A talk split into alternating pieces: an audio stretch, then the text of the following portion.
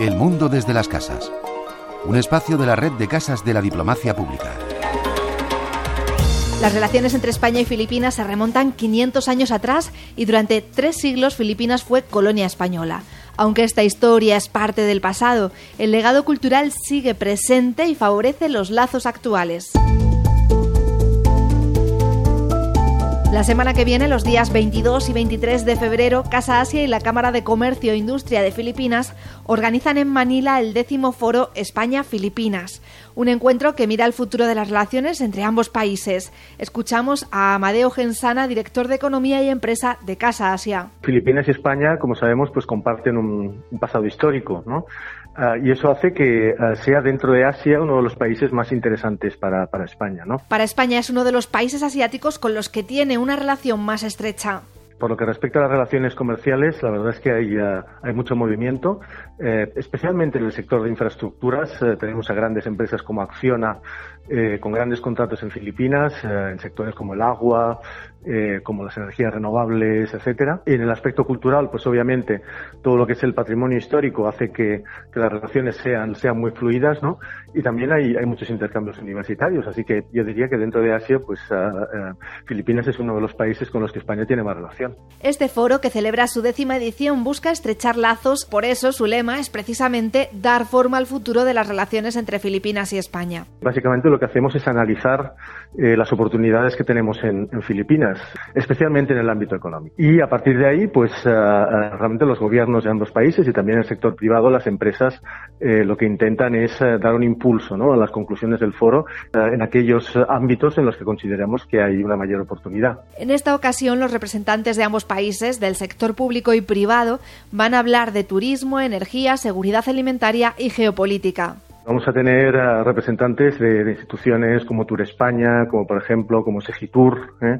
también del Real Instituto del Cano eh, y, uh, y, luego pues también de, organismos de, de, investigación como es el caso de CIEMAT, ¿no?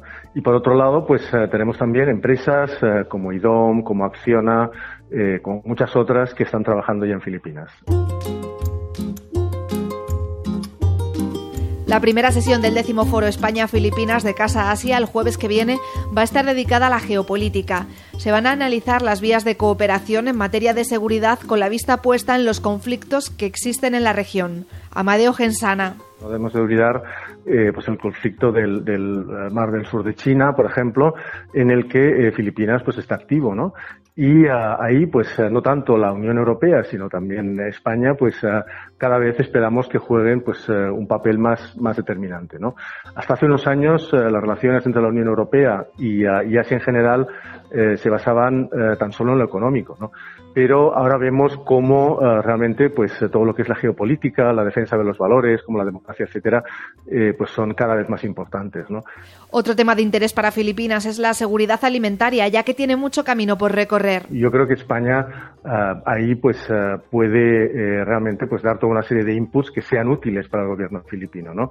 Eh, de hecho, la empresa IDOM, que va a ser una de las participantes, eh, pues ha desarrollado un estudio financiado por el Banco Asiático de Desarrollo y enfocado un poco al, al, gobierno filipino para analizar dentro de lo que es la cadena de suministro, cuáles son los puntos flacos y cómo tendría, de alguna manera, pues que actuar el gobierno filipino para mejorar esa seguridad alimentaria. ¿no? En la tercera sesión se hablará de turismo, un sector muy desarrollado en España y con un gran potencial en Filipinas. Se abordarán cuestiones como el desarrollo de las infraestructuras turísticas y de la digitalización. La digitalización en el sector turístico en estos momentos es clave ¿no?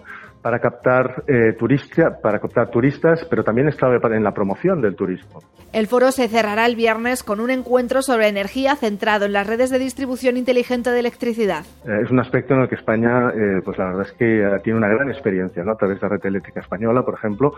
Y lo que interesa muchísimo, muchísimo sobre todo, es la incorporación de las energías renovables a la red. Al final, eh, pues una red de distribución inteligente lo que tiene que hacer es poder eh, de alguna manera pues distribuir esas energías renovables que se producen en el momento en el acto. Este encuentro, el Foro España-Filipinas, sirve para intensificar las relaciones bilaterales y para explorar vías de colaboración entre ambos países. Tenemos mucha ilusión por este encuentro que se está consolidando como la principal plataforma de diálogo y de intercambio de proyectos que existe entre España y Filipinas.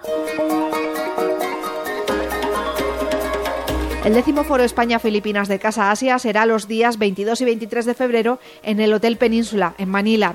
Colaboran, entre otras entidades, el Ministerio de Asuntos Exteriores, Unión Europea y Cooperación y las embajadas de ambos países. Las inscripciones se pueden hacer a través de la web casaasia.es. Paula Mayoral, Radio 5 Todo Noticias.